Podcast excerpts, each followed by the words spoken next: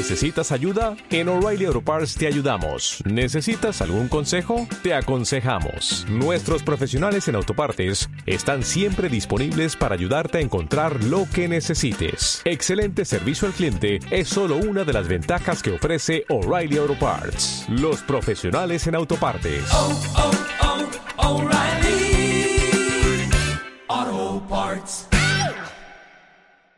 Continúe con Luna Blue.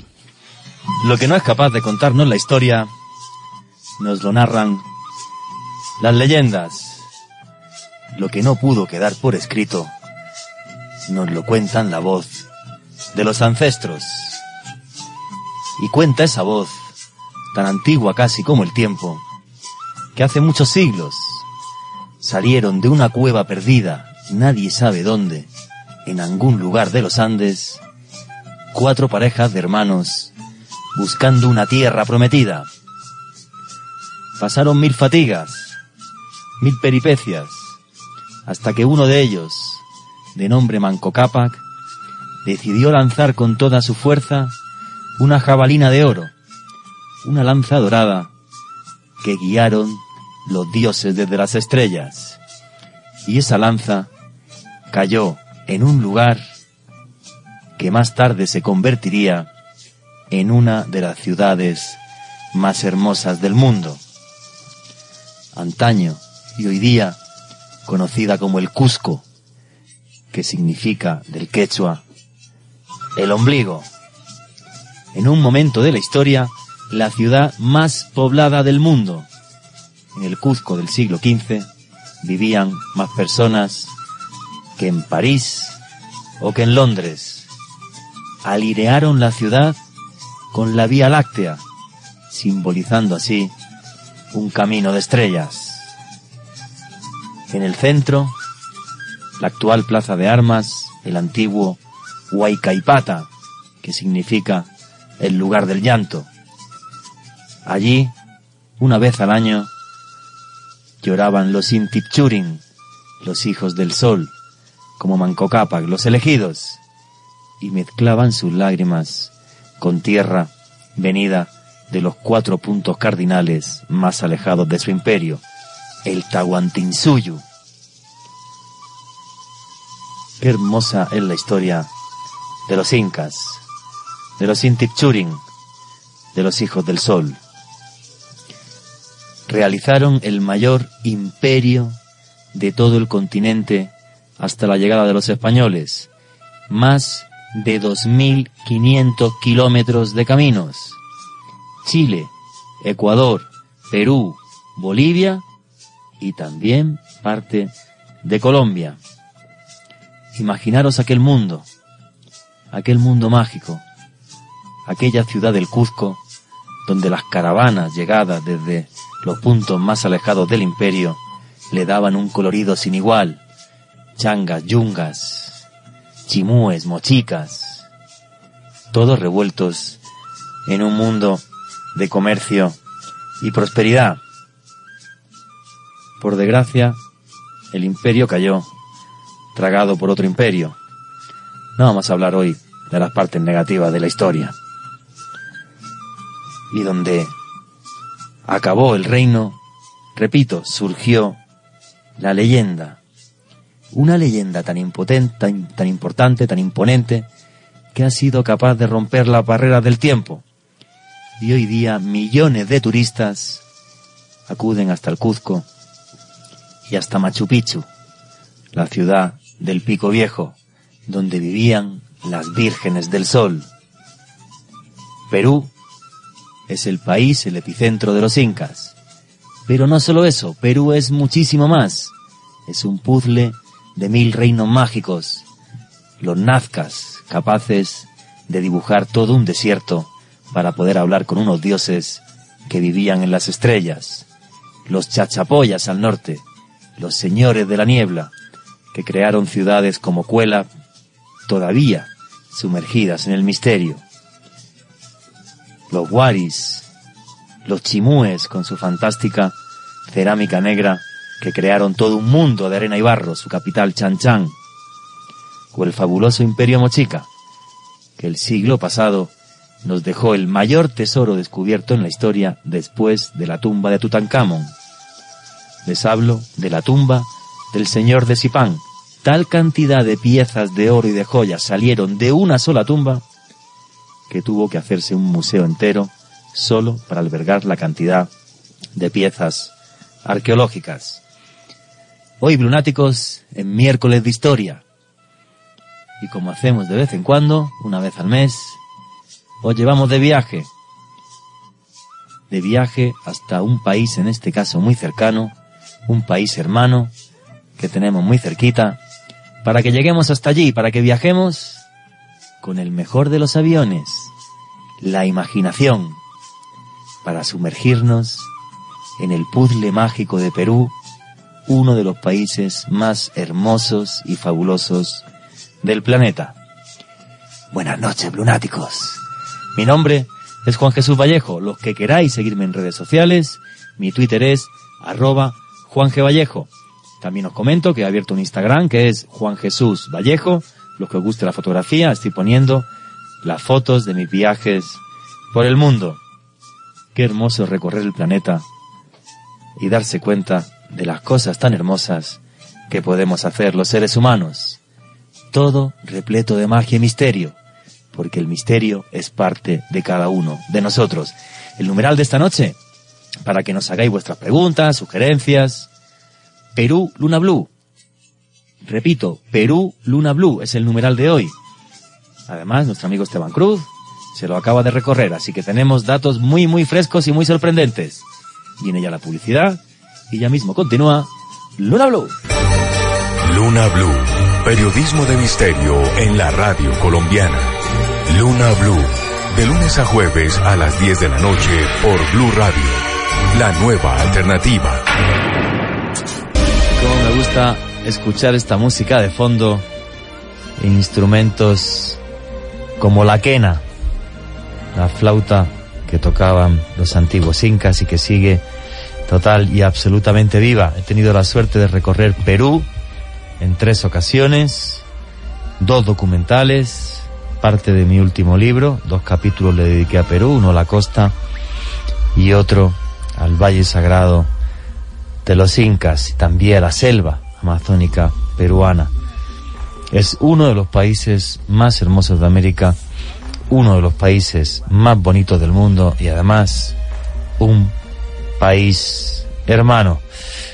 Yolanda, buenas noches, ¿cómo estás? Buenas noches, Juan Jesús, muy bien. No he tenido la oportunidad de recorrer Perú, pero eh, con ustedes dos, señor Esteban Cruz y Juan Jesús Vallejo, pues me he hecho una imagen y he, via he viajado eh, por Perú a través de todas las imágenes que ustedes eh, me muestran, a través de todas las historias que tienen en ese maravilloso lugar y por supuesto a través de la lectura que he hecho para el programa de hoy, Juanje.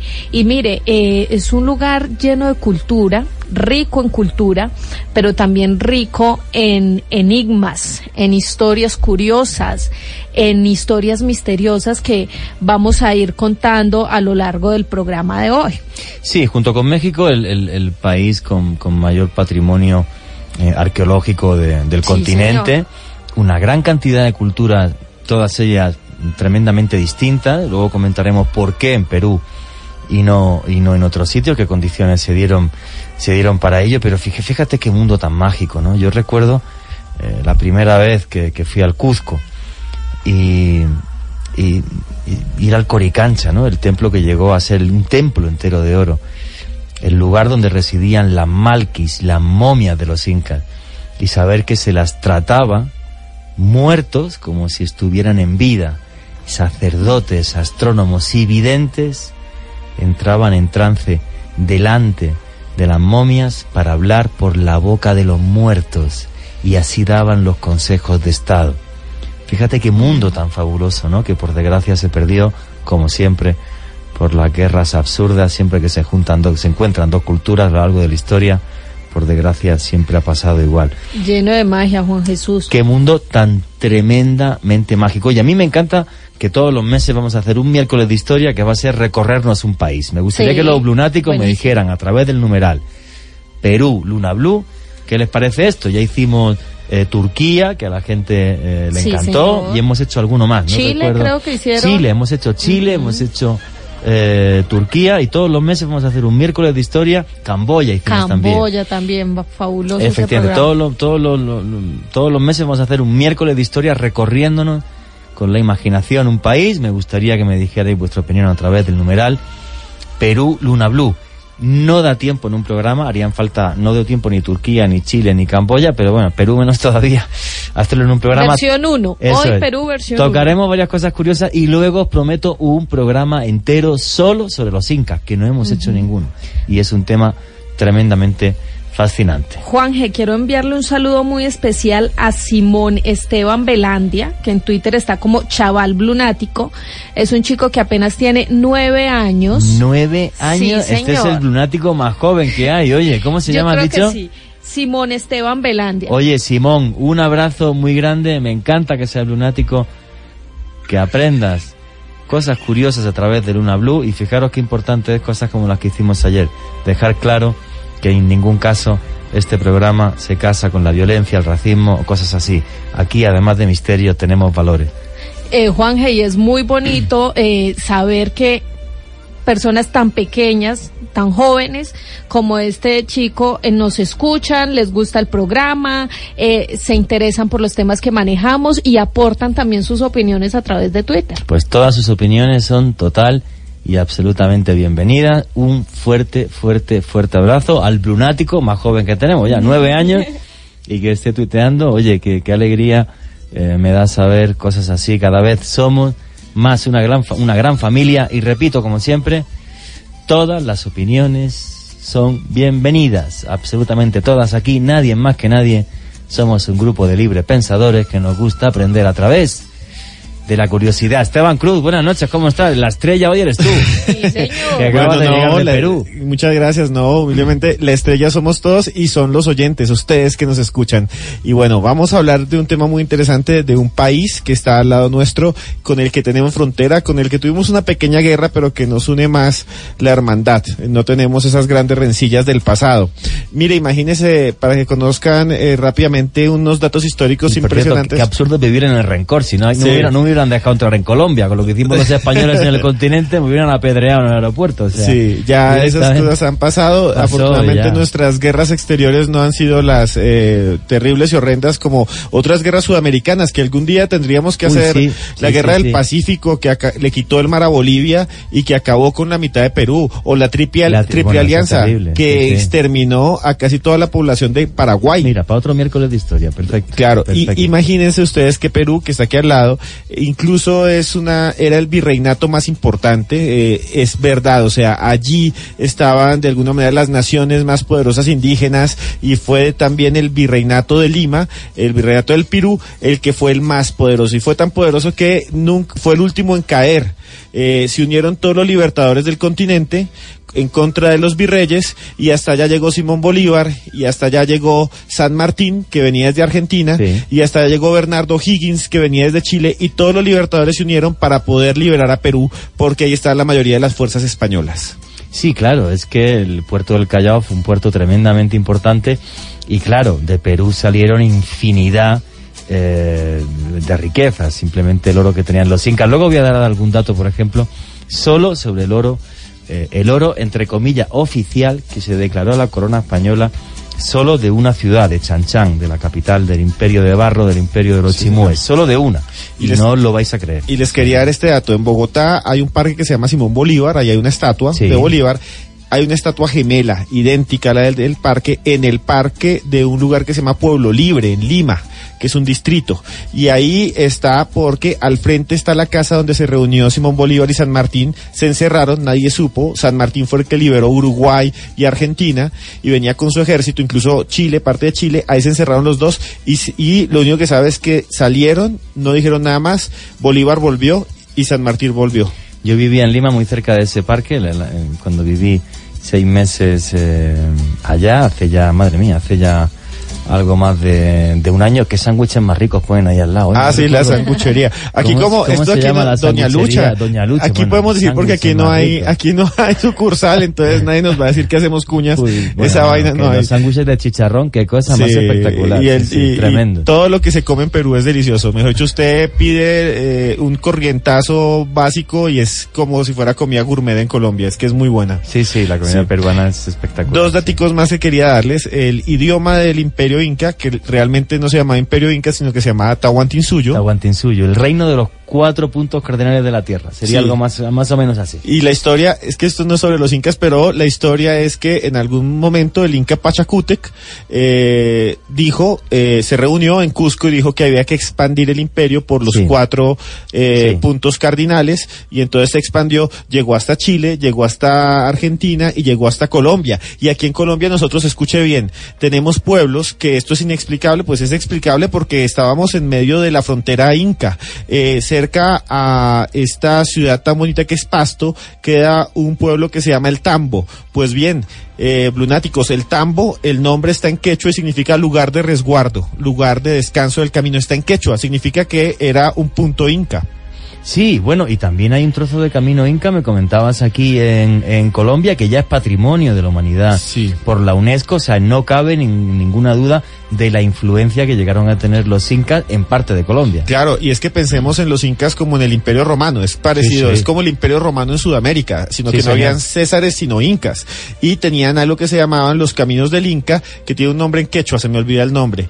Pero No eh, en Europa, igualmente, el imperio romano tenía las calzadas, es muy parecido. Sí. Y así todos los caminos iban a Roma, por eso hay un dicho que todos los caminos llevan a Roma.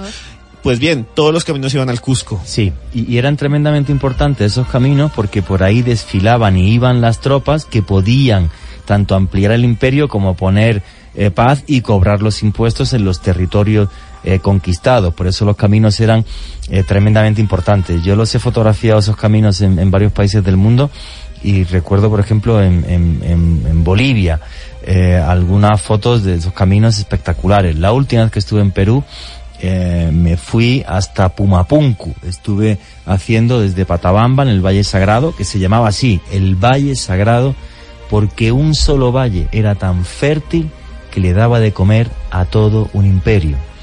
Entonces, en vez de recorrérmelo por el río Urubamba, como hacen eh, todos los turistas, para que se haga la gente una idea de cómo es el Valle Sagrado, luego iremos poniendo fotos. Imaginaron montañas de más de 4.000 metros, de un verde frondoso y por en medio el río Urubamba que baja desde la selva. Pues yo tuve la suerte de, eh, hace un año y medio, hacerme, en vez de como hace todo el mundo el Valle Sagrado, por, el- por el río Urubamba hasta llegar hasta, hasta, ay, ¿cómo se llama? Ollantaytambo, Ollantaytambo. para ir ahí hasta Machu Picchu, lo hice andando por arriba desde Patabamba a Uchuicosco. Entonces, mm, pasé por Abras de más de 4.000 metros, eh, fueron como seis días andando, fue bastante duro, pero qué paisajes más hermosos y ahí te das cuenta que lo increíble de los incas es que no les importaba la altura. Construían más alto, entre Sí, más alto estén las ciudades mejor. Claro, O y en los videos increíble. que en los videos que Esteban ponía en sus redes sociales cuando estaba allá, eh, precisamente se ve eso, no solo la altura, sino también el estrecho de, de los espacios por los donde por donde hay que pasar. Entonces también es muy increíble que hayan creado esas estructuras tan difíciles, tan complicadas, pero que de allá es- hayan salido Ojo, hermosos. ojo, y lo más increíble, hermosa arqueología. en tres siglos, desde Sí. el siglo XII al XV, crearon ese imperio con, ya lo contaré luego si queréis por qué, para mí Sacsayhuamán tiene más Es misterio que la gran pirámide a la hora tecnológica, o sea, desde el punto de vista tecnológico es más complicado hacer los muros de Sacsayhuamán que hacer la gran pirámide de Giza, o sea, es una obra de ingeniería increíble y que no sabemos cómo se hizo, no tenemos Sí. ni idea. Juan Jesús, exactamente el imperio inca empezó en 1438 y terminó pues con la llegada del imperio español en 1533. Es muy poco tiempo. Mil- sí, empezaría 1400. 1200 sería. Sí, en pero siglo XII. sí, pero oficialmente Ah, como bueno. Tahuantinsuyo ya Sí. como un imperio antes, cuando se expandió. Cuando Pachacútec, te Sí, cuando Pa- Pachacútec. Pachacútec, que significa Que quechua el transformador del mundo. Exacto, y por e- antes era la nación inca, pero cuando se expandió y Eso. se volvió el imperio, o sea, es que es un imperio que duró muy Sí, poco tiempo. ciento y pico años, Muy, ciento y pico años, Sí, que es muy poco tiempo en la historia. Y para la cantidad de territorio que logró controlar, las construcciones, porque son ciudades, incluso hoy en día hay ciudades perdidas. Les quiero contar que hay una ciudad que se llama Choquequirao, que dicen que es el segundo Machu Picchu al cual solo se puede acceder a pie durante cinco días de caminata y por eso no la han publicitado y realmente es una cosa impresionante y no la han podido restaurar. Pero ojo con esto, ellos no tenían animales de carga, tenían las llamas pero no cargaban mucho. Las Sí. alpacas no cargaban mucho como un caballo, como un buey. Eh, los segundos no tenían la rueda. No. nunca se comprobó que tuvieran la rueda y tampoco tenían escritura. Pero la tradición oral era impresionante. Tenía una cosa que se llamaban los quipus, Eso que es, eran unos que nudos. no está claro si los quipus, luego pondremos eh, una fotografía, ¿vale? Los quipus, para que os hagáis una idea, pues imaginaros unas trenzas de hilo con hilos de colores, a lo mejor hay hilos verdes, hilos rojos, hilos azules, y que tienen nudos. Para muchos era simplemente un sistema numérico donde se llevaban las cuentas del imperio. Pues por ejemplo, mandamos tantos sacos de maíz a tal sitio para los soldados y tal, y recogemos tantos, tantos impuestos, tantas cosas. Otras personas piensan que era una escritura binaria, que la A a lo mejor era un 1 y un 0, un nudo donde no había nudo, la B como un código Morse.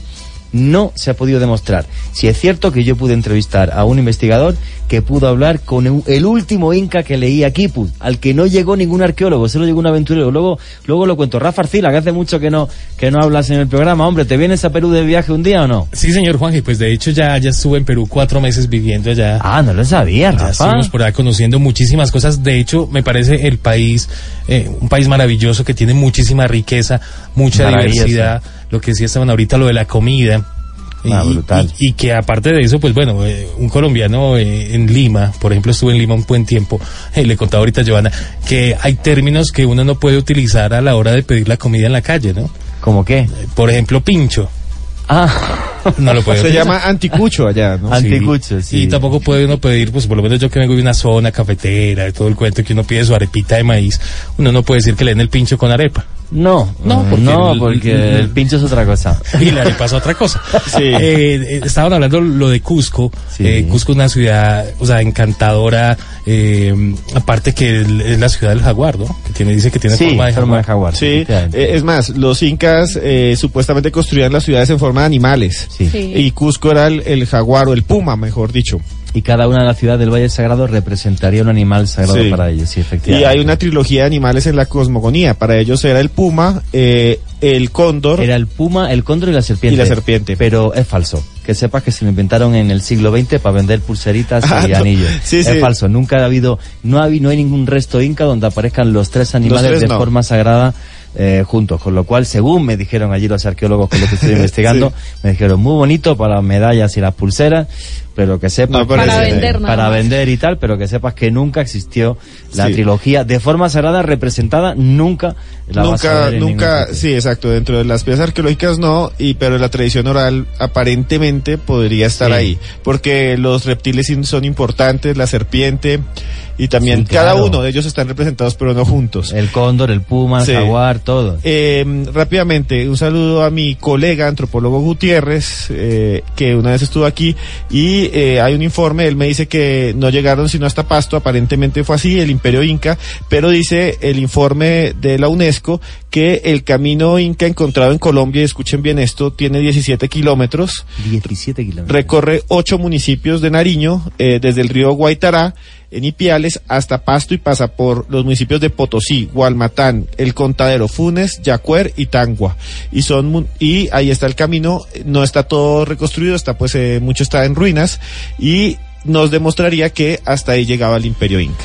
No, me parece eh, auténticamente eh, maravilloso. Obviamente no podíamos hablar de Perú eh, sin hablar de los incas. A mí lo que me fascina es todo el misterio que hay detrás. Repito, un día os haremos un programa entero sobre los incas. Por ejemplo, los incas, los incas, los Intipchurin, la nobleza, los reyes, entre ellos no hablaban quechua, hablaban puquina. Solamente hay un sitio, que es la iglesia de Andahuaylillas, donde uno va a ver una inscripción que está en español, en español no, en latín, perdón, En está latín, sí. en latín, en quechua y en puquina, intentando que todos los que había en la zona obviamente se cristianizaran, también la nobleza inca. Lo que demuestra arqueológicamente y antropológicamente que realmente los incas venían de algún lugar lejano, no tenemos ni idea de cuál. Fijaros el misterio ya del nacimiento de la nación y más tarde el imperio inca. Hablaban un idioma desaparecido, que ya a día de hoy no existe, es una lengua muerta, y que demuestra que realmente los que crearon el imperio inca venían de un sitio muy lejano, a día de hoy desconocido, porque no hay en ningún lugar de América una comunidad que hable puquina. Muchos dicen, no, venían de cerca del lago Titicaca. Sí, te vas al Titicaca, teoría. hablan aymara, nadie hable puquina. Eh, podían venir de la selva amazónica, no hay ninguna comunidad en el Amazonas que hable puquina. O sea, es una cosa extrañísima. Sí, la, la, Total y absolutamente extraña. Algunos piensan que ese puquina incluso venía de las estrellas.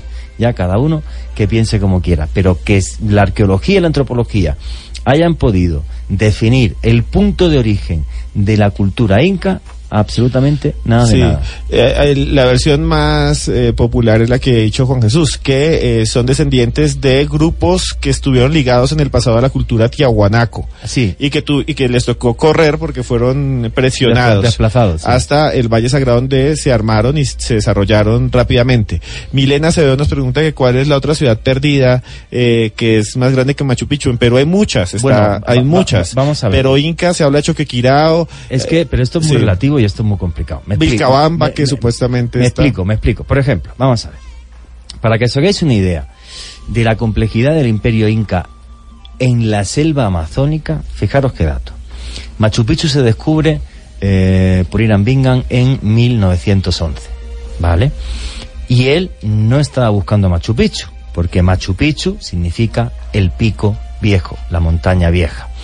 Él llega hasta el pueblito, ay, ¿cómo se llama el pueblito que hay justo debajo de Machu Picchu? Aguascalientes. Ah, llega a Aguascalientes y entonces un señor le dice, ¿usted qué busca? ¿Ruinas de esto de los incas? Pues ahí en lo alto de la montaña, en la montaña vieja, hay una ciudad, que hay unos señores ahí que siembran patatas y no sé qué, y el tipo se agarra a su caballo, se sube hasta allí y le pone aquello. eh, en principio él pensaba que aquello era Vilcabamba. ¿Por qué buscaba Irán Bingham Vilcabamba? Que Irán Bingham era un aventurero. Muy sencillo. Las crónicas españolas, que otro día, claro, es que esto es larguísimo. Sí, lo siete, siete, siete programas. Eh, básicamente, los españoles conquistan el imperio inca y el, el, el último, eh, bueno, cuando conquistan el Cuzco, eh, Manco Cápac II da una orden a todos los chasquis para que todo, como se dio cuenta que los españoles iban a llevarse el oro, dijo, oye, pues me llevo el oro, todo el oro del imperio, miles y miles de kilos de oro, a un lugar apartado en la selva donde no puedan llegar los españoles. Se dio cuenta que los españoles al meterse en la selva, su ventaja militar se hacía nula. ¿Por qué? Porque los caballos no servían para nada con una, con una, con una cantidad de vegetación tremenda, máxime si estaba en caminos escarpados. Entonces dijeron, oye, hay que ir a un sitio montañoso de la selva. Y tenemos una ciudad que es Vilcabamba, en la sierra de Vilcabamba.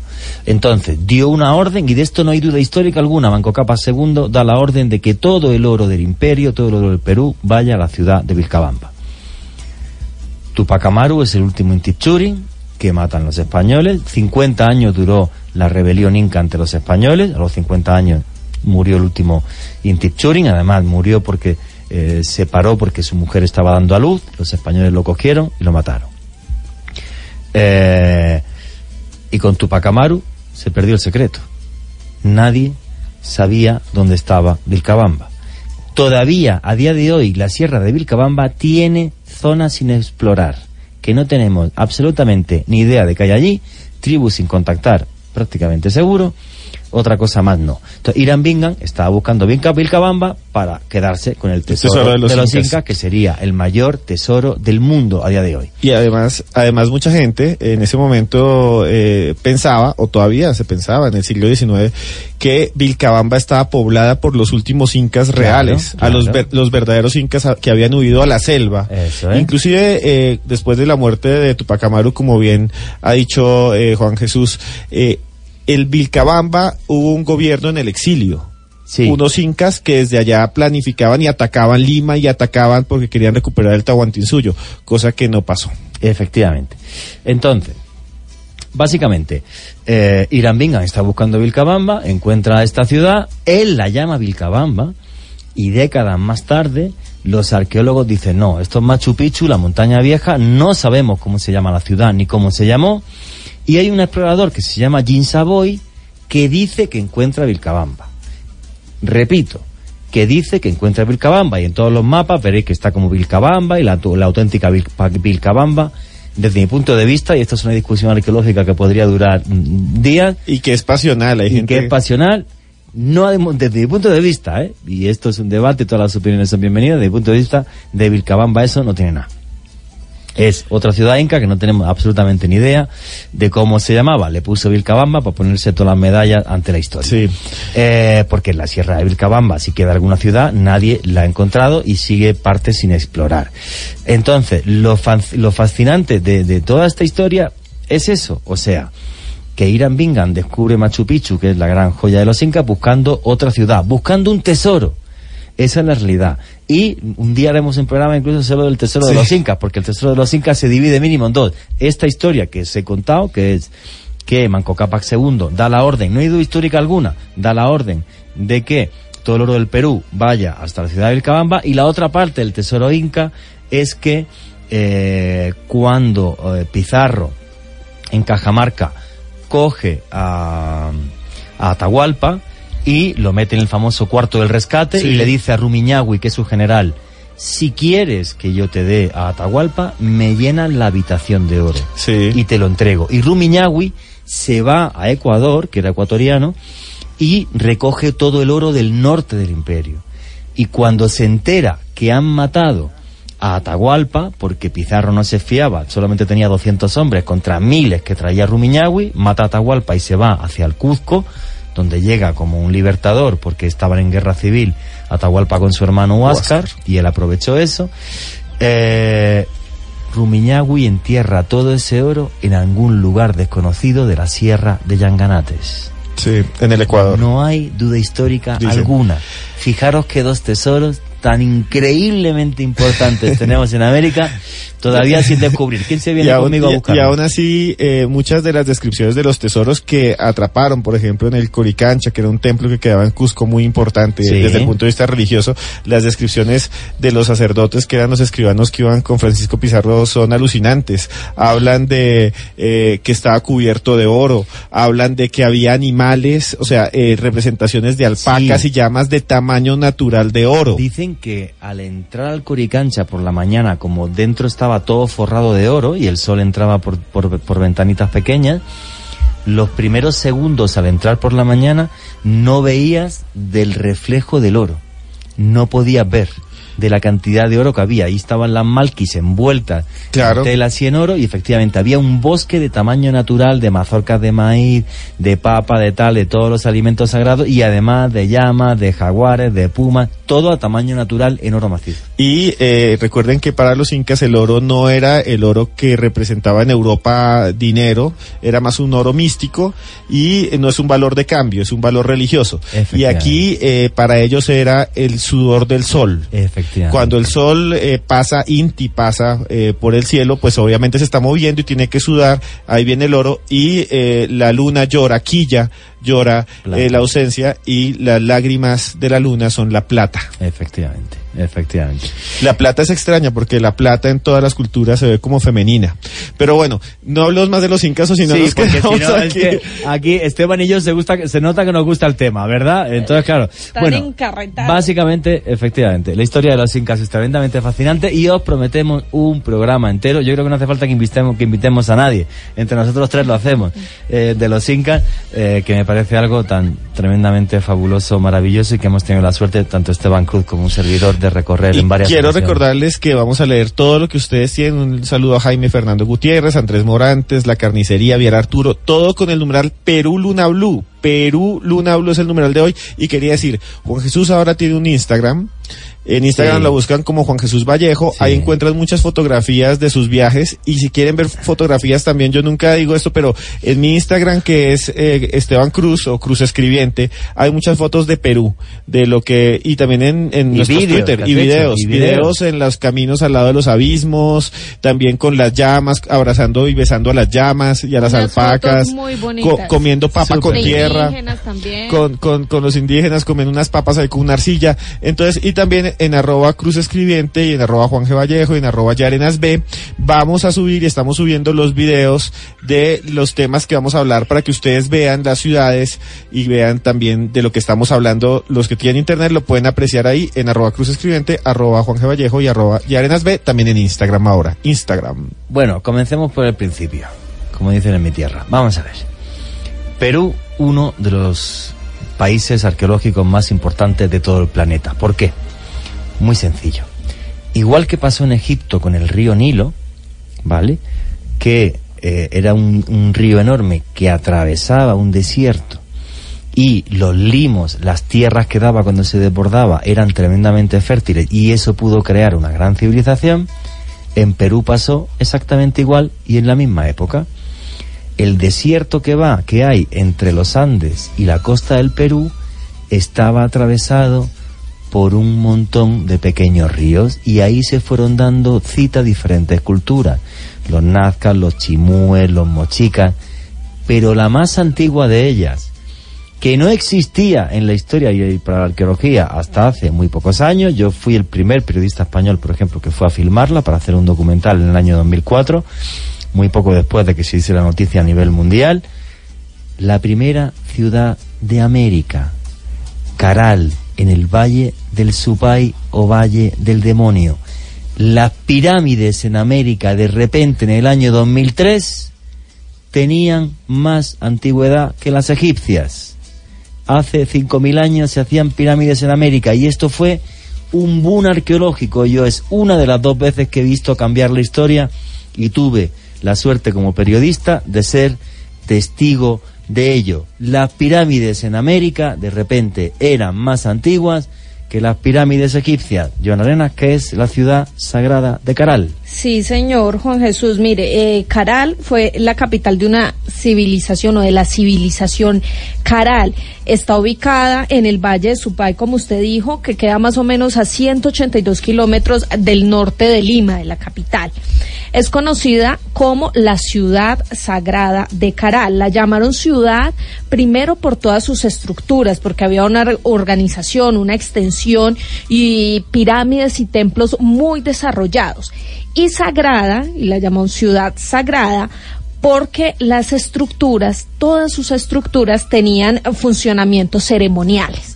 Entonces, a través de arroba B, arroba Cruz Escribiente, arroba Juan G. Ustedes pueden ver algunas fotografías que pusimos allí sobre esta ciudad sagrada de Caral. Eh, este lugar, como usted lo decía, Juan Jesús, cambió mucho la historia, no solo de Perú, sino del mundo, precisamente porque se descubrió que esa ciudad una en esa ciudad una hubo una civilización mucho más antigua que la de Egipto, que la de India, que la de China. Se supone que tiene 5000 años de antigüedad. Y eso solo se confirmó hasta el 2000, cuando se hicieron pruebas de carbono 14. Ya en 1996, algunos arqueólogos habían hecho estudios y ya tenían, digamos que un poquito la idea de esta civilización, que esta civilización era tan antigua, pero solo hasta el 2000 se pudo confirmar a través de la prueba de carbono 14 que eh, databa de 5000 años de antigüedad. Vale, eso fue en el 2000. Sí, señor, en el 2000. Yo estuve haciendo el documental en el año 2004. Ruth Shadi, la arqueóloga que estaba encargada Sí. de todo esto, fuera de cámara, me lloró. ¿Por qué, Juan me Jesús? dijo, me dijo, me han triturado. Tengo las pruebas de carbono 14 desde hace años y todos los arqueólogos peruanos de mi país me decían que estaban mal hechas, que había hecho una barbaridad, que eso era imposible, que no existía en América ninguna cultura anterior a la Olmeca ni a la Guari, que, eh, perdón, ni a, la, ni a la Olmeca ni a la de Chavín de Guantar, hace 3.500 años. De repente Caral mandaba la ciudad, la, la historia de las civilizaciones americanas 1.500 años atrás. Y Ruth Shadi me lloró. Me Eh, dijo, Juan, es que ella es la encargada de Sí, toda sí. esa estructura, Yo he estado ¿no? con Ruchad y me dijo, me trituraron, dice, me destrozaron la vida. Tuve que buscar fondos fuera del país. Aquí no me querían dar ni un peso, porque se me ocurrió decir que esto era lo más antiguo del continente, la primera ciudad de América. Es que mire que cuando ella empezó a, a plantear esta teoría era en 1996 Sí, sí. y solo hasta el 2000 se pues se comprobó este tema. Me parece muchísimo tiempo también después de semejante teoría tan grande. No, no, ya, ya te digo que a mí me lloró, para que veáis lo difícil también que es la ciencia, ¿no? Y que y que no no no es fácil ese tipo de cosas, pero pero bueno, ya te digo, fue una historia, yo fue, fue una historia que me, me, me estremeció, la verdad, o sea, real- sinceramente me estremeció. Bueno, este lugar tiene 66 áreas, eh, hectáreas, donde se encuentran ocho grandes pirámides, el templo del anfiteatro, barrios residenciales y un altar del juego sagrado. Todas estas fotografías las pueden ver en arroba Y arenas B. Eh, la pirámide mayor cubre un área de casi el tamaño de cuatro canchas de fútbol, para que ustedes se hagan más o menos a una idea. Y de altura tiene 18 metros aunque poco se conoce esta civilización, digamos que claramente no se tienen buenos indicios sobre la civilización caral, lo cierto es que las pirámides eran edificios religiosos y esto está claro en todas sus estructuras. Eh, se hicieron ceremonias allí en todo su territorio, pero no está claro cuál era el contenido de esas ceremonias. Yo la segunda vez que vi Caral, que fue hace como un año y medio, la primera vez estuve filmándola y estuve con Ruth eh, monté una polémica porque estaba allí el guía explicándole a todos los turistas eh, delante de la pirámide de- del fuego sagrado, no, pues aquí mm, se ponían los reyes y entonces en este recinto está claro que tenían que estar aquí hablando porque algo fuera para que no le vieran los demás haciendo y yo sabes lo que le respondí dije vamos a ver con los textos escritos que hay que nos demuestran la historia que nos estás contando como si yo digo ahora mismo que en este círculo venían los marcianos hace 5.000 años y le contaban historias a los vecinos no tenemos ni idea No, no se sabe. no tenemos absolutamente ni idea. La ciudad de Caral es maravillosa, preciosa, enigmática como ella sola. Por ejemplo, dato que a lo mejor no conoce Esteban. ¿Sabes lo que descubrieron en Caral? ¿Qué? Quipus. Ah, que sería... Hace 5.000 años. que serían mucho, antecedentes Mucho antes que los de los incas. incas. Hace 5.000 años ya estaban Sí, no conocía. estaban ahí los quipus. Plumas de guacamayo traídas de la selva del Amazonas a miles de kilómetros. Sí. O sea, en Caral se juntaron y comerciaron las culturas de la costa, las andinas y las de la selva hace 5.000 años. No sabemos a qué dioses rezaban, qué se hacían esas pirámides, si eran edificios religiosos, si eran palacios simulados del gobernador. No tenemos ni idea de nada. Lo que algunos investigadores se han dicho, Juan Jesús, es que eh, los elementos principales de estas ceremonias eran la sangre y el fuego. El fuego. Sí, señor, el fuego. ¿Por qué el fuego? Porque a través de algunas estructuras se puede ver eh, claramente cómo había una, una cantidad de túneles que eh, llevaban hasta una boquilla y por allí se supone que se transmitía ese fuego. Te, te lo explico, es, es muy, es muy sencillo. Vamos a ver, imaginaros, lunáticos, hace 5.000 años. Yo soy el sumo sacerdote de Caral. Me subo a lo alto de una pirámide y delante de mí hay un fuego, ¿vale? Pues debajo de ese fuego, sin que el resto pudiera verlo, había un túnel pequeñito, como de 30, 40 centímetros de diámetro y a 20 metros escondido detrás de una pared un señor que con un fuelle soplaba. Entonces cuando yo decía el nombre del dios o el nombre de alguien, los dioses a través del fuego me respondían. Sí, que se supone que es el dios del fuego al que ellos adoraban, que ni se sabe cuál era no su se sabe verdadero porque lo mejor No el fuego, claro, no hay No, nada. nada. Eh, yo quisiera, yo quisiera que ya nos vamos a las noticias decirles que no se preocupen que en la segunda hora vamos a hablar de pirámides enigmáticas, de puertas que supuestamente llevan a otras dimensiones, de otras ciudades perdidas Y de reptilianos. y de reptilianos y de sí.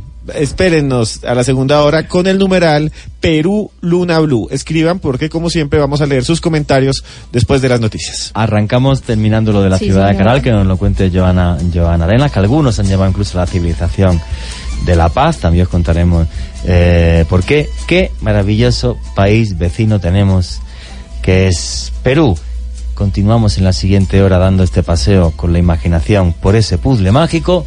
Viene ya el informativo y esto es Luna Blue. Continuamos en Luna Blue, periodismo de misterio por la radio de Colombia. Hoy es miércoles de historia, viajando con el mejor vehículo que existe, la imaginación, hasta un país hermano repleto de magia misterio, todo un puzzle de enigmáticas culturas que nos sigue fascinando y desafiando. Llorena, ¿qué es lo que preguntan los lunáticos hasta ahora? Por cierto, muchas gracias a todos, ya somos sextos en el trending topic del país. Juan Jesús, un saludo muy especial para Vidal Arturo, que es un lunático muy fiel y que es peruano y está muy feliz de que hoy hablemos de su país. Un fuerte abrazo, hermano. Varios daticos ahí sobre este bello lugar. Jairo Rocha dice, los templos eran lugares muy importantes para la cultura peruana. ¿Por qué? Bueno, como todas las religiones, como todas las culturas antiguas, los templos eran tremendamente importantes. Lo que pasa que en función de la capacidad tecnológica que tienes, tu templo es un árbol, como por ejemplo era en el mundo celta y hacían los druidas, aunque tenían Stonehenge y otras cosas, o por ejemplo si te vas a la selva amazónica, o si tienes de repente una civilización con muchos estratos, si tienes sacerdotes, astrónomos, ingenieros y tal, porque tu agricultura es tan rica que te sobra la comida y trabajando muy poco le dan de comer a muchos, entonces tienes capacidad pues para hacer pirámides, por ejemplo, como se hicieron en Caral. Básicamente es, es eso, es una, una, una- es una razón socioeconómica la que hay detrás. Bruja y Luna nos pregunta si las llamas eran sagradas o mágicas para esa cultura. Sí, en el altiplano, no solo en la cultura eh, inca, sino también en la cultura aymara, eh, hay momentos en los que se hacen sacrificios de alpacas y sacrificios de llama, sobre todo durante los solsticios. Eh, también hay una ceremonia en la que se coloca, digamos, eh, sobre el piso hojas de coca, se trae la llama negra o la alpaca negra, que es para ellos como la más importante, y se la sacrifica. También se pueden hacer de otros. Incluso pueden buscar en YouTube. Busquen sacrificio alpaca y hay un montón de videos de cómo mueren las alpacas, pero eh, esa carne no se puede consumir porque es una carne que es sagrada. Es un sacrificio para la madre tierra o para eh, en su momento el sol. Un, pa- un pagamento a la Pachamama, aunque la carne de alpaca está riquísima. ¿eh? Yo la Sí, es está muy, uno, uno se la va a comer y uno se siente muy mal porque después ve las alpacas que además son muy bonitas, eh, tienen uñas, no sé si ustedes sabían, y hay que cortarle las uñas y, y escupen. Cuando se sienten mal, coloca las orejas Sí, hacia sí. atrás. También han escupido dos o tres Las alpacas. llamas también escupen Sí. y pegan unos Y muerden. tremendos. O sea, la forma de defensa es morder y escupir y escupen y el escupo, como se diría, golpea duro, es lo lanzan con fuerza. Vea pues, por acá está Carlos Lotero que nos escribe lo siguiente. Si os observan las ruinas de Machu Picchu, podrán ver el rostro de un indio mirando hacia arriba. Bueno, eh, la famosísima foto de- de- del indio y de la cara del indio, que no te creas que tiene tantos años, es retoque de Photoshop. Sí. ¿vale? O sea, lo que se ve es lo que se ve, lo que he puesto yo en mi Twitter, arroba Juan G. Vallejos, es el Machu Picchu que tú ves. ¿Que da la sensación de que es una cara sin Photoshop? Sí. Sí. Pero cuando uno ve la cara ahí todo perfecta, eso es un retoque de Photoshop del recarajo, vamos. Eh, ese monte se llama Huayna Picchu. Yo hace 15 días estaba subiendo ese monte, realmente no sé porque dejan subir a la gente porque es bastante peligroso. Pero súper Eh, peligroso. sí. y hubo, un momento en que, hubo un momento en que hay que subir una escalera que es prácticamente un abismo a un lado y un abismo al otro. No, yo vi las y, fotografías y hay una laja, hay una laja en la que uno camina por el borde y la laja es prácticamente un rodadero. El que se resbala se fue al abismo y mueren, han muerto personas ahí, pero igual se sigue subiendo y ahí estuve subiendo. Y arriba, esto es lo in- interesante, en la cima hay una especie de caseta que le llaman ellos, no sabemos si en ese momento se usaba para eso, caseta del guardián Sí. Que era como una forma de eh, controlar el territorio militarmente, es un vigía, pero realmente lo impresionante es que a esa cima, tan difícil de llegar, tan horrendamente el camino tan difícil, hasta allá llegaron con piedras gigantescas y la construyeron. piedras gigantescas además y es un templo lo que hay también en la parte en la parte de arriba donde se hacían eh, casi con toda seguridad eh, ceremonias en honor de la luna. Yo no sé si contar lo que me pasó la única vez que subí al Iguanaipichu que fue hace un año y medio. O sea maravilloso. Es que el día de antes eh, se me ocurrió tuve la brillante idea de comer pescado en un No. sitio maravilloso en Ollantaytambo y entonces allí con los arqueólogos y todo el mundo, porque en principio íbamos a hacer una serie del Cuzco, que luego quedó en nada, me dio una especie de descomposición en el estómago que pensé que me iba a morir. No. O sea, y batí el récord. O sea, yo bajé del Iguanaipichu al retrete de Machu Picchu en 15 Además- minutos, no me maté de milagro, atropellé No, cinco turistas. Además o sea, me hacía popó. Quiero- No, igual. Me iba a morir. En- Todo rodeado de turistas y yo con unos sudores fríos, la gente me miraba raro y yo, o sea, de repente todo el equipo se quedaron, dije, me que ir, luego hablamos. ¡Chu! Y salí corriendo, o sea, qué mal lo pasé. Yo quiero contar O sea, dos cosas. Primero, y si hacía popó por los otros caminos me despeñaba. porque- Claro, es que es que son abismos en que usted lo ve Horrible, horrible Quiero que contarles que el sanitario de Ah, yo Machu Picchu le había pasado lo está mismo. no, no, no, a mí me pasó lo mismo subiendo una montaña que se llama la montaña de Juan Curí en Santander y una campesina me dio una tusa, pero bueno, eh, resulta que no es en serio. Una señora del campo me regaló una tusa, pero eh, ¿Qué es una cuando- tusa? No sé qué es. es, es cuando uno se come todos los granos del maíz, maíz. eh, Ah. el, lo que queda ahí, el hueso. Para poder- Sí, sí, para poder. me dio una tusa, me sentí un poco raro. Y, y bueno, en fin. Eh, el caso es que en Machu Picchu el baño no queda dentro de la ciudadela, sino en No, la fuera, puerta. fuera, en la fuera. puerta y hay que bajar y salir de Machu Picchu Sí, sí, sí, y entrar. O sea, son como media hora Bueno, caminando. pues te aseguro que yo lo hice en 20 minutos. O sea, hubo un momento que dije, salgo del camino, pero dije, no, si salgo del camino me mato. O sea, ¿cómo hago esto? O sea, aquí colgado. O sea, horrible. Bueno, eh, hay muchos con el numeral Perú Luna Blue. Eh, hay mucha gente que hace chistes. Eh, bueno, ha, ha habido Genial. chistes sobre Wendy Zulka, sobre la Tigresa del Oriente, sobre eso. Pues bueno, está bien. Un, esos nuestros hermanos peruanos allá también se burlarán de muchas cosas nuestras. Eh, pero no, muchas gracias a Rey Lunático y Oposo, Bruja y Luna, que están aquí pendientes con el numeral Perú Luna Blue. Isabel Torrenegra también. Está por acá también el puto amo que dice o que pregunta cómo es la leyenda de Paititi. La leyenda del Peititi eh, básicamente es, surge como en el siglo XVI y es, eh, bueno, básicamente eh, un reino donde había muchísimo oro del que saldrían todas las riquezas del Perú y donde se habrían refugiado los últimos incas. No es como lo de la ciudad de Vilcabamba, que sí tiene una base arqueológica total y absolutamente sólida, y desde mi punto de vista la leyenda del Paititi se funde en el tiempo con la leyenda del Dorado, Del Dorado. el sitio de donde salía todo el oro, que desde mi punto de vista sí que existió el, el- el Dorado, llámalo eh, Paititi, porque la gran cantidad de oro que encontró Pizarro en el Perú no tiene otra explicación, que hubiese mínimo, yo no digo que una ciudad, pero sí una gran beta en la sí. selva que eh, daba esa gran cantidad de oro y no que ese oro, como muchos arqueólogos defienden, eh, sería el que vendría simplemente de las pepitas de oro eh, de los ríos. ¿Lo mío es una locura? No. Hay incluso empresas empresas mineras súper importantes que a día de hoy siguen buscando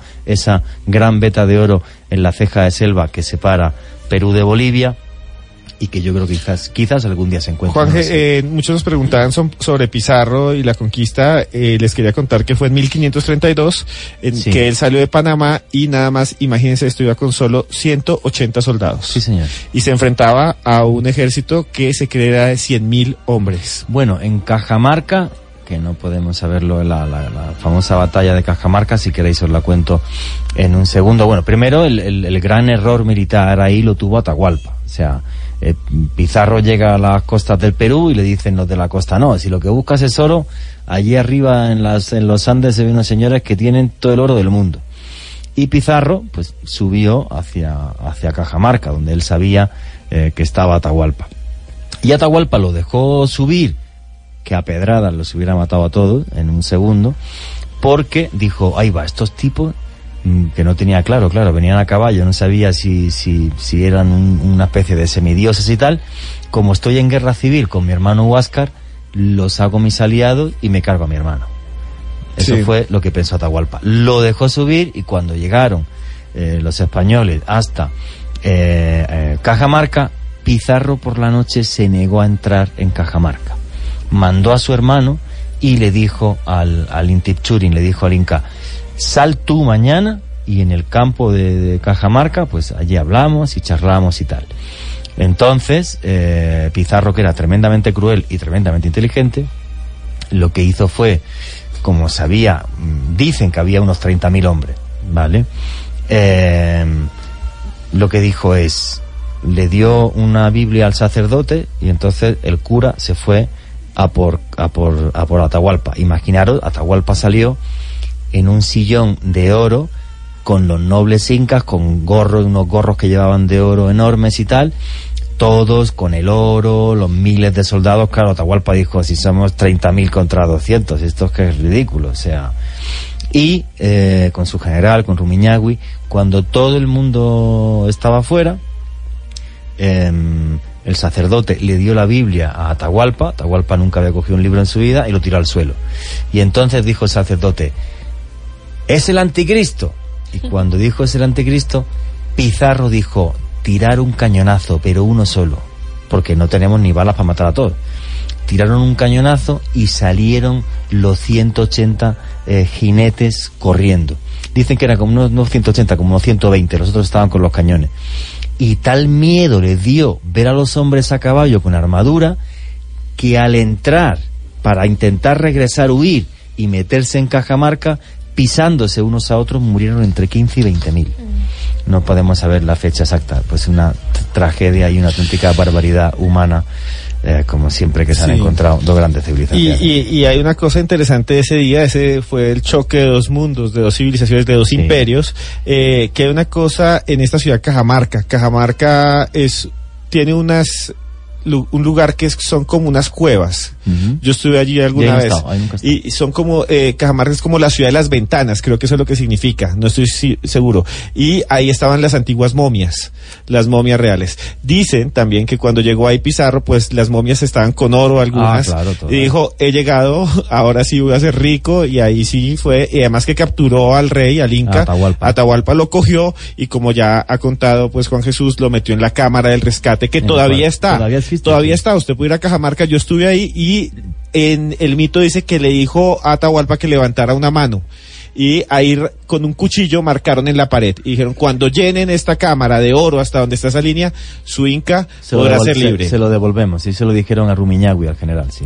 Esteban, eh, yo creo que usted le puede resolver esta pregunta a Edgar Armando Cuchilla. ¿Es muy costoso un viaje a este país? No, para Colombia en este momento tenemos, eh, pues yo fui en bus como cuatro veces a Perú, yo más o menos entre 11 veces. En bus es muy económico, eh, se demoran tres días a Lima, eso sí hay que tener mucha paciencia y tusas o algo así en el camino. en tu época de hippie, En mi época de hippie. en tu época Bueno, hippie. Yo debo Eh, tener un hijo por allá en un pueblo, pero eh, Se puede ir en bus. Se puede ir en bus. Bogotá de directamente. Bogotá y hasta- Cuando- Ipiales, de Ipiales vas a Quito, de Sí. Quito vas a un lugar que se llama, eh, ahí queda Tumbes, y al otro lado está Huaquillas, Huaquillas, Ecuador y Tumbes, Aguas Verdes, después pasas hasta Lima, y de Lima ya si quieres subir, pero desde ahí ya hay todo. ¿Y va- cuánto sí. O sea, cuesta, más si, o menos? si va uno en líneas aéreas económicas, que yo lo hacía También. cuando vivía en Lima, que me venía aquí algunos fines de semana a Bogotá con mi esposa, eh, me costaba como ciento y pico dólares. Eh, Lima, Lima, Bogotá. Sí, 300, Eh, sí. o 400 mil pesos. Sí, entonces lleg- llegas allá y una vez allí, pues depende. Si quieres ir en plan barato, es súper barato. O sea, yo he, he visitado Perú de, de, de las dos, de dos formas radicalmente distintas. O sea, de una producción súper barata que nos costó todo, de verdad, súper barato si te vas quedando en albergues y tal. Exacto. Hasta la otra vez que fui cuando era trabajaba en una televisión con un super presupuesto para ricos, que quedarte en el hotel del monasterio. Ah, es carísimo, eh, 1.200 dólares al día. Claro, pero eh, si con un presupuesto modesto, con unos 3 millones de pesos, puede ir sí fácilmente puede. Sí, a- sí. en avión y conocer alguna, porque no puede conocer todo, puede ir o Sí. arriba a la sierra a conocer Cusco, o puede ir a, la- a Nazca, o puede ir al norte a conocer el Señor de Zipán, Sí. pero no todo al tiempo, porque ahí sí no Sí, hay. claro. Tiene que escoger como una zona. Sí, si te vas 15 días con 3 millones de pesos, yo creo que sí, Sí. Que, que sí que sí que En llegas. bus, ¿no? te, te vas en buseta, una vez que llegues a, A a Lima. Te vas en buseta hasta el Cuzco, sí, sí que te No da, nos ¿eh? piden visa, es más o menos el mismo nivel de vida que Colombia en plata, o sea, en, En lo que va en la todo, comida, sí. sí. es más o menos lo mismo. Y bueno, Y hoteles baratos igual, Arranquen. ¿En cuánto le salió su pasaje No, a Perú? pues eh, a mí me salió como en un millón trescientos, pero porque tenía Wow. varios trayectos, como cinco. Pero bueno, continuemos. Es que Esteban es rico. eh. no, no, no. por cierto, Ojalá No, fuera rico. cálculo, en- rico producción de grasa. Decía, Bien, entonces sí. decía, decía Mirena Acevedo que le encantaría que Esteban Cruz y yo montáramos una agencia de viaje. Gracias. Muchas, gracias. Mirena. A mí me encantaría ir con Juan Este- Tours. ir, ir con ir con Esteban con Esteban Cruz a que me enseñase la, la Colombia arqueológica. Yo creo que yo te llevaría a Egipto eh, para que disfrutaras allí también. ¿Quieren ver imágenes de eso? Busquen el Instagram de Ah, Juan G. sí, Vallejo. Juan Jesús Vallejo. ¿Listo? ¿No hay más Listo. preguntas? Eh, bueno, a mí me parece una cosa que encontré esta vez, que no conocía a Juan Jesús, que me pareció muy importante para todos los colombianos y que puede ser una especulación, pero lo que viene es sorprendente y escuchen muy bien. Hay una ciudad, eh, una ciudad no, un complejo arqueológico que se llama Pucará o Pucara. Pucará. Sí, eh, Pucará queda eh, cerca a Puno, Puno es arriba en el lago Titicaca, en el altiplano está a 3.900 metros sobre el nivel del mar. Entonces imagínense usted, uno va, si camina rápido se va ahogando un poquito, le da lo que se llama soroche, y allá por más de que usted coma hojas de coca y no sé qué más, siempre se empieza a ahogar. Y en Pucará eh, hay algo que es muy interesante que fue el centro de una cultura que no sabemos su nombre. Y eh, es muy parecido a la cultura San Agustín y se le llama por la cultura Pucará, porque ese es el nombre que hay de parte de los indígenas, pero no se sabía que había. Lo- el yacimiento se ha datado del siglo II antes de Cristo hasta el siglo IV después de Cristo.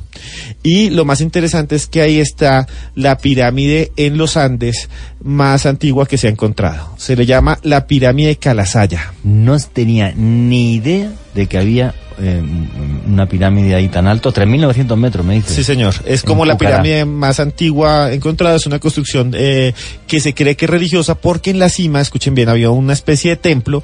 Y aquí viene lo extraño. Cuando los arqueólogos empezaron a abrirlo, lo que encontraron fue evidencias de sacrificios. Pero no sacrificios de plantas. eh, también habían huesos de llama y alpaca. Es más, esta cultura, la cultura pucará, es la que se cree que domesticó la alpaca Ay, va, qué curioso. porque eh, están huesos de alpaca salvaje y después empiezan a cambiarlos y ellos son los que aparentemente son los que crean eh, la cría y la domestican. Acuérdense que las alpacas, las llamas, los guanacos y las vicuñas, hay vicuñas que son salvajes, son tipos de camélidos, son como los, son primos de los camellos que hay por allá en Oriente, sino son camélidos americanos. Y bueno, esto es lo interesante.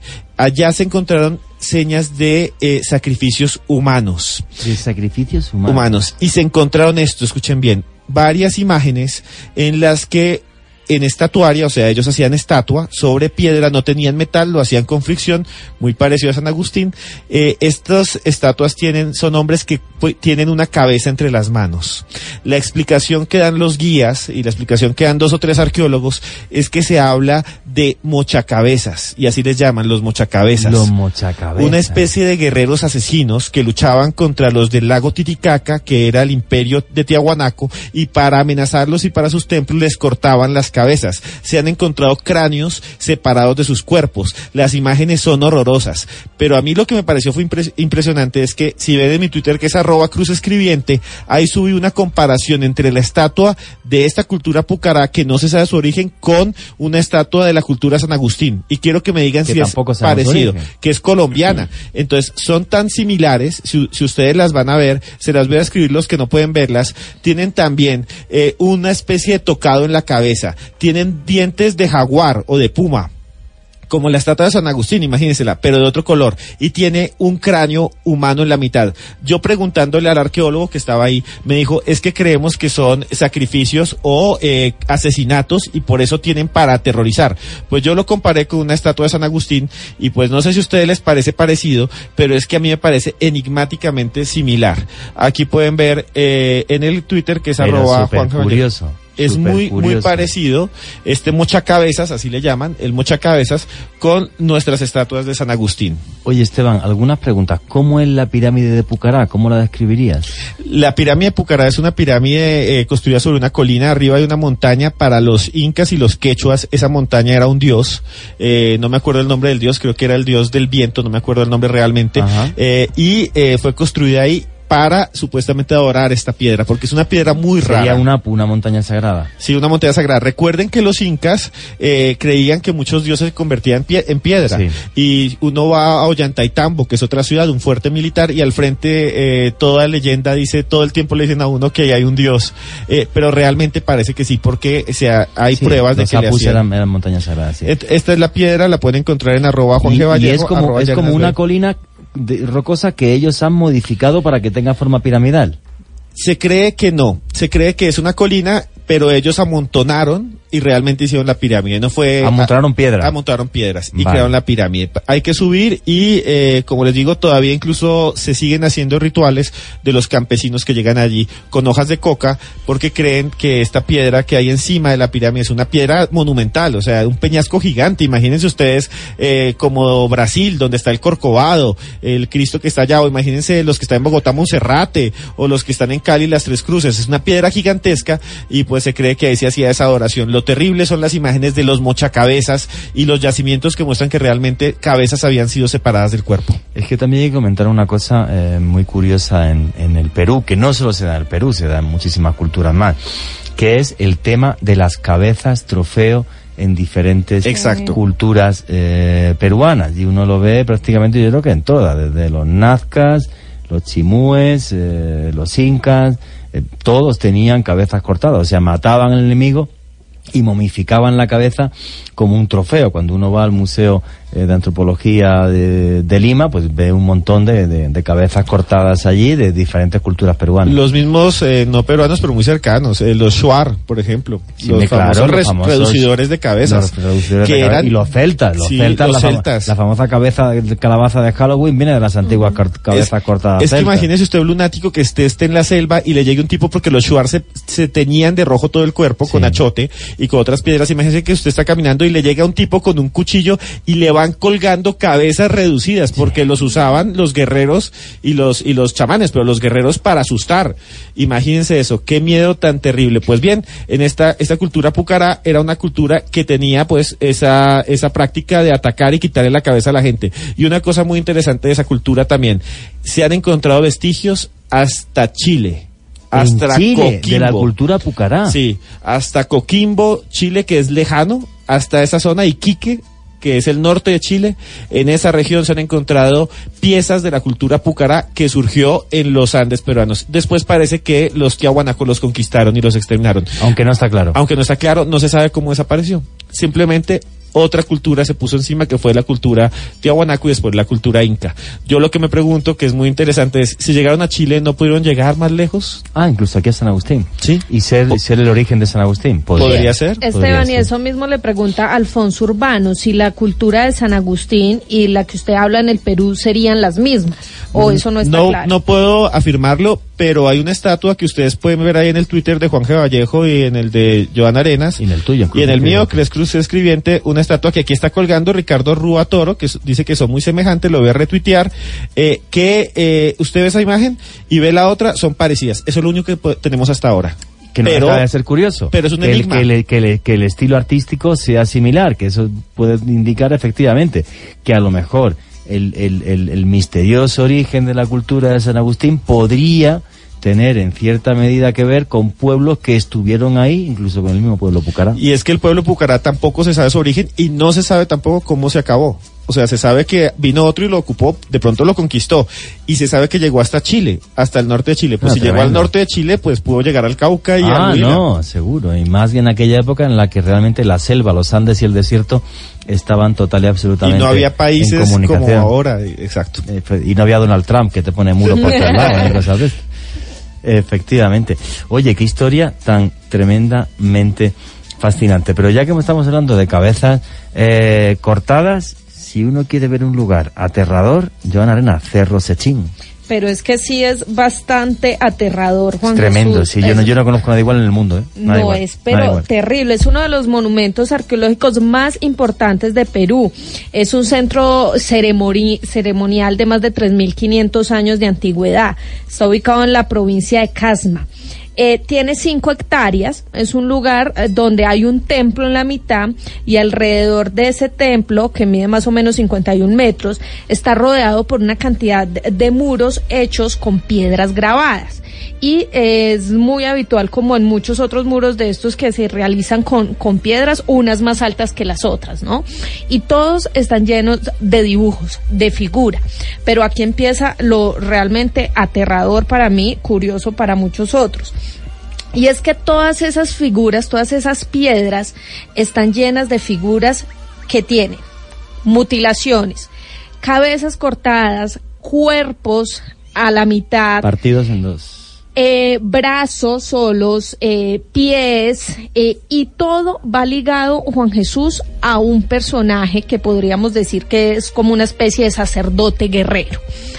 Un personaje que a medida que va pasando también, digamos que todas las escenas de ese, de ese, mm, de esas piedras, se va también llenando él de cabezas y de lo que podría ser sangre, que se Sí. representan como en una especie de líneas. ¿no? Rayas, sí. Sí, señor, una especie de, de rayas. Entonces, al inicio uno puede ver el, el sacerdote guerrero con un Bastón. con un bastón y solo su coronilla y no tiene nada más. En la siguiente escena ya lo empieza a ver con su bastón, pero en, alrededor de la cintura ya tiene esas especies de rayas que dicen los arqueólogos representa sangre. O sea, él no, él, él, conforme van pasando las escenas, no tiene rayas. Él lo que tiene es más adornos que simbolizarían más poder. Y al lado de él, o sea, es que es cosas terribles. O sea, una amputación de ojos, por ejemplo. Sí, señor. Y se ve claro cómo le están sacando los ojos a una persona. Y entonces, a cada asesinato, a cada sacrificio, él tiene como más riqueza, más poder. Sí, Juan Jesús. Y mire, algunos decían que esa, ese templo se utilizaba para eh, estudios de medicina y, decir, y sí. de anatomía, que por eso es que están precisamente esas cabezas y esas partes de cuerpos ahí dibujadas. Otros dicen que básicamente eran sacrificios los que se hacían en ese templo y que por eso quedaron tatuadas en esas piedras estas figuras. Lo que sí es muy destacable es que la mayoría de las piedras son cabezas cortadas. ¿Sí? De lo que ustedes ya venían diciendo, muy seguramente es un tema de cabezas trofeos que se usaba mucho en ese tiempo y en toda esa cultura. Lo cierto es que ese lugar, la verdad, sí da bastante miedo, las fotografías, porque obviamente no he estado allí, sí da bastante temor por el hecho de saber que todas esas personas que están allí dibujadas, pues estaban simplemente en partes o sacrificadas, o fueron sacrificadas, o sufrieron alguna mutilación. Es un lugar bastante enigmático, pero es uno de los lugares arqueológicos más importantes que tiene Perú. Sí, en la costa es un sitio muy, muy poco visitado. Yo tuve la suerte de estar allí hace muchísimos años. Y el templo que ha descrito Joan Arenas, que es, que es un muro enorme, eh, cerrado, que está debajo de un, justo debajo de un apu, de, una, de lo que podría ser una montaña sagrada, porque tampoco tenemos textos. Tiene uno- unos 3.500 años de, de antigüedad. Y efectivamente, de izquierda a derecha se ve este personaje, ese sacerdote asesino, por llamarlo de alguna forma, y a cada sacrificio que hace, a él se le ve con ese bastón de mando, con más poder, un elemento ritual muy importante, y es que él lleva en la cabeza una corona donde se ve la cruz del sur, la constelación de la cruz del sur. Y a cada, a cada crimen, pero a cada crimen, vamos a ver, hubo gente que llegó a especular sobre que aquello era una escuela de medicina porque la crueldad de los sacrificios es tan tremenda que uno dice, vamos a ver, cuando los incas, otras culturas de ahí, por ejemplo, querían hacer sacrificios rituales, o los mayas o los aztecas, pues los mayas o los aztecas te sacaban el corazón, o los incas te daban un porrazo en la cabeza y te mataban. Pero amputarte los ojos, un brazo, una pierna, una mano. Partirlo por la cintura. Partirte por la cintura y que se vea como se hagan las tripas. Es, es de Sí. tal crueldad que no hay, yo creo, que yo sepa, o que yo haya investigado, no hay parangón, no en Perú, a nivel mundial. Hay Es uno una donde se ven las vísceras. O sea, es muy Sí, sí, fuerte. brutal. Por favor, es que Sí. es que tenemos que entender que en este mundo eh, pues había unas guerras violentas y había unas Mm. eh, es como en los aztecas con los sacrificios humanos, eh, es como aquí eh, en Colombia, en la región de Cali, los que os escuchan en el valle, ahí estaban los indígenas Calima y hay registros de lo que se llaman las malocas del terror. Así le pusieron los españoles porque cuando se encontraban con los indígenas Calima, lo que había era una maloca, una casa de paja, una choza que tenía todo su contorno lleno de brazos, de piernas, de cabezas de sus enemigos en putrefacción. Y era una forma de inspirar miedo. Terror. Claro, eh, Esteban, eso sí es muy conocido y el tema de las batallas y de, hacer este tipo de cosas precisamente para generar temor y para también demostrar el poderío. El tema aquí en el templo del Cerro Sechín es que se dice que no era una situación de guerra, sino que era eh, Ritual, religi- exactamente religiosa. religión, rituales que se hacían entre ellos mismos a personas que desobedecieran cualquier eh, regla que tuvieran en esa Sí, sociedad. Hay, hay otra teoría que esa es más de, más de Juan G. Vallejo que se me ocurrió a mí, porque hay gente que relaciona esta cultura con la cultura chavín de Guantar, aunque la relación no está clara, pero sí coexistieron en el tiempo. Y es que ese lugar fuera una representación del infierno, del inframundo, de lo que te puede pasar si no acatas las reglas religiosas, sociales y demás. ¿Puedo demostrarlo? No puedo demostrarlo para nada. Pero como es tan tremendamente cruel que el tipo de sacrificio supera lo humanamente razonable, fue una de las teorías que se me ocurrió cuando estuve indagando el sitio. No puedo demostrarlo. El hecho de que Cerro, Sechín representara lo que se llamaba en la antigüedad una, en la antigüedad una plutonía, una puerta al infierno, un sitio que te, que te dice, oye, ten cuidado, que puedes ir al Te cielo, pero que también el día de mañana puedes ir al infierno y el infierno mira cómo es, mira lo- los castigos que nos mandan los dioses oscuros. ¿Puedo demostrarlo? No, para nada, absolutamente para nada. Eh, mire, aquí Leili Brock nos dice que Perú da para muchos programas, sí. Sí, da para y es mucho. probable que hagamos Va- Vamos unos. a ir haciéndolo por, por cultura, o sea, Sí. queremos hacer un día Nazca, obviamente. Sí. Un día haremos Nazca, un día haremos eh, los, incas, Los incas. otro día habría que hacer los mochicas con la historia del señor de Zipán, dedicarle solo un programa a eso. Y, así y los chachapollas, la cultura más. La cultura chachapollas, qué que auténtica maravilla. sí. Impresionante. Alfonso Urbano nos envía fotografías con el numeral Perú Luna Blue y Jaime Fernando Gutiérrez nos envía imágenes de las eh, ciudades eh, incas que tienen forma de animales.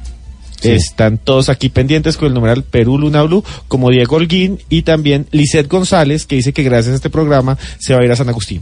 Oye, qué bien, pues a ver si coincidimos allí, que yo también tengo que ir a San Agustín. Bueno, y para misterio de los misterios de los super, hiper, mega misterios, Siyustani y los reptilianos. Cuéntame Sí, esto, es que Esteban, que me tienes en esto es súper interesante, señores.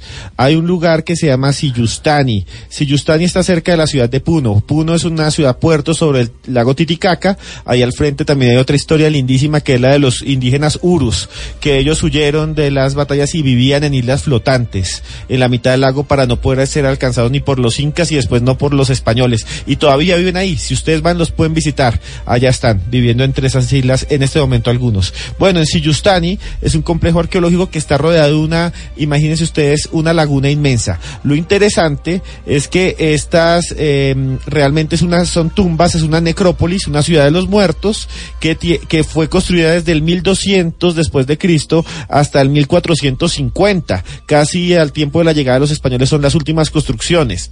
Esas construcciones eh, son tumbas gigantes que se llaman chulpas. Las chulpas parecen torres que van al cielo.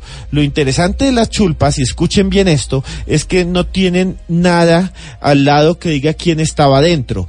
Pero cuando los arqueólogos han sacado algunas que no habían estado saqueadas, encontraron que dentro habían momias que estaban llenas de oro y hay un tesoro que se encontró hace muy poco tiempo. Pero lo más interesante, lo más raro de este lugar es que sobre varias de estas chulpas había una sola y pequeña inscripción. En dos de ellas se encontró. En una, imagínense un animal. ¿Qué animal cree que es, Juan Jesús? ¿Qué animal creen que es? Cocodrilo, un lagarto. No, un lagarto, una salamandra. Una salamandra. Y los eh, quechuas le dicen a esa tumba, en traducción a español, la tumba del rey lagarto. No. Sí.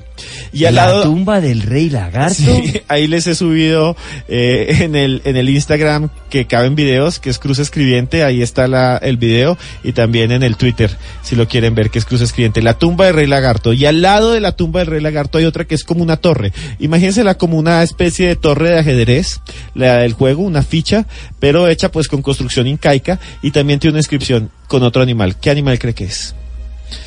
Una serpiente.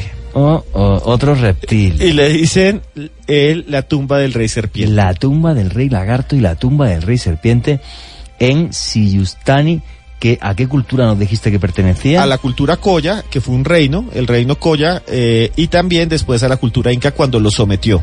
Vale. Eh, pero- hay unas tumbas más pequeñas, es que es impresionante, unas tumbas más pequeñas que son collas y cuando llegan los incas se construyen las tumbas, las megatumba, porque pues claro, ellos son el imperio, entonces tienen que hacerse sus super tumbas. Es un lugar muy extraño porque además está hecho en la mitad de una laguna y hay unas leyendas de que la laguna está habitada por una, una serie de espíritus y eh, toda laguna es mágica, ¿no? Incluso en todas Sí. las culturas andinas, en las colombianas también.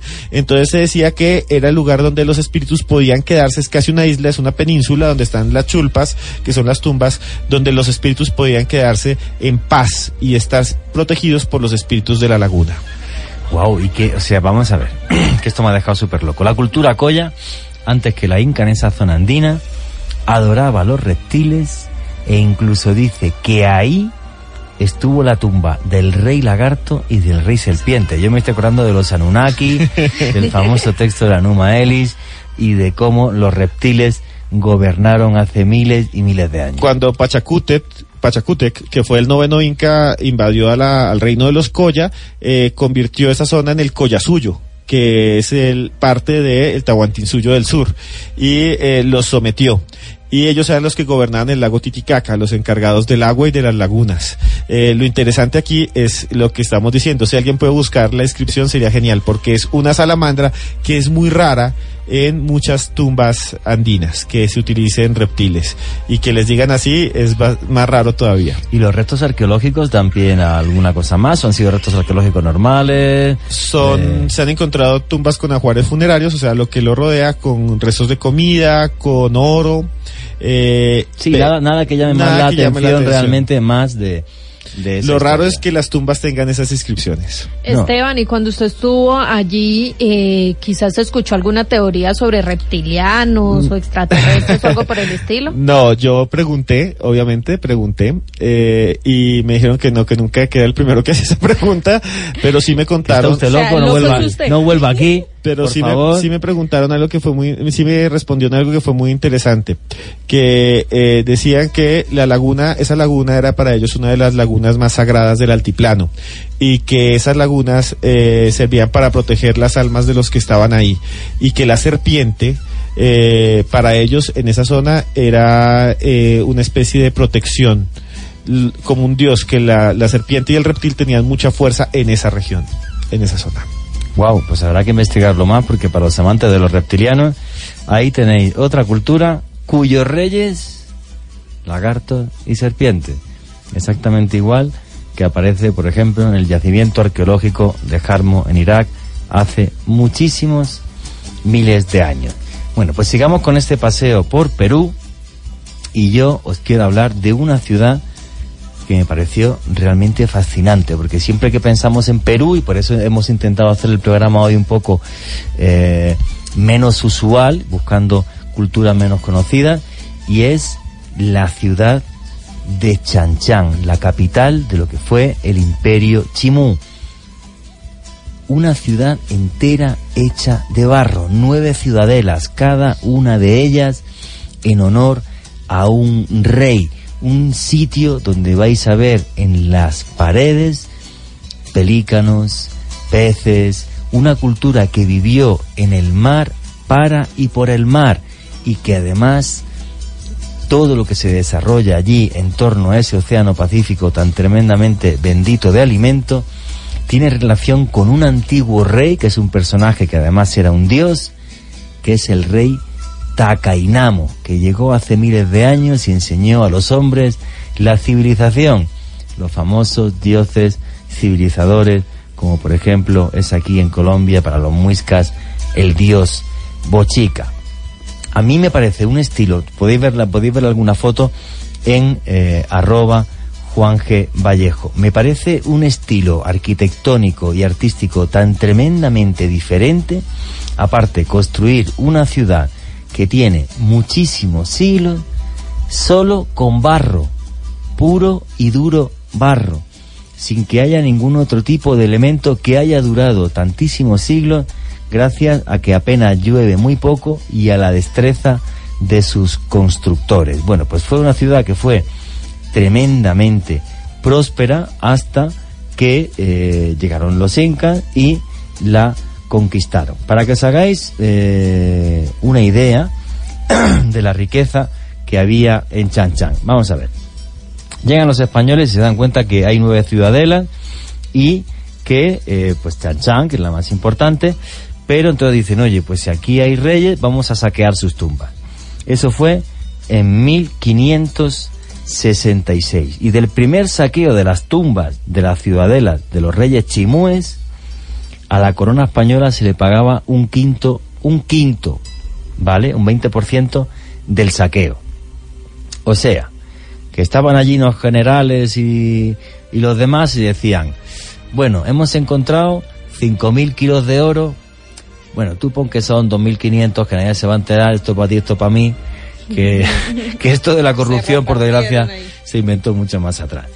Y eh, se falseaba, por eso de los barcos que había que pasaban, eh, que iban de América a España, muchos de ellos tenían doble fondo, se escondía, bueno, absolutamente eh, de todo. Bueno, pues de ese, de, en 1566 a la corona española se le pagó un quinto de 268 kilos de oro. O sea, multiplicamos 268 por 5 y salen algo así como unos 1.300 kilos, algo así. Bueno, en 1592, en el segundo saqueo, el quinto de oro fue de 124 kilos. O sea, otros como 600 eh, kilos más. Si no mintieron, solo lo que había de oro en las tumbas de los reyes chimúes pasaba de los 1500 kilos. ¿Vale?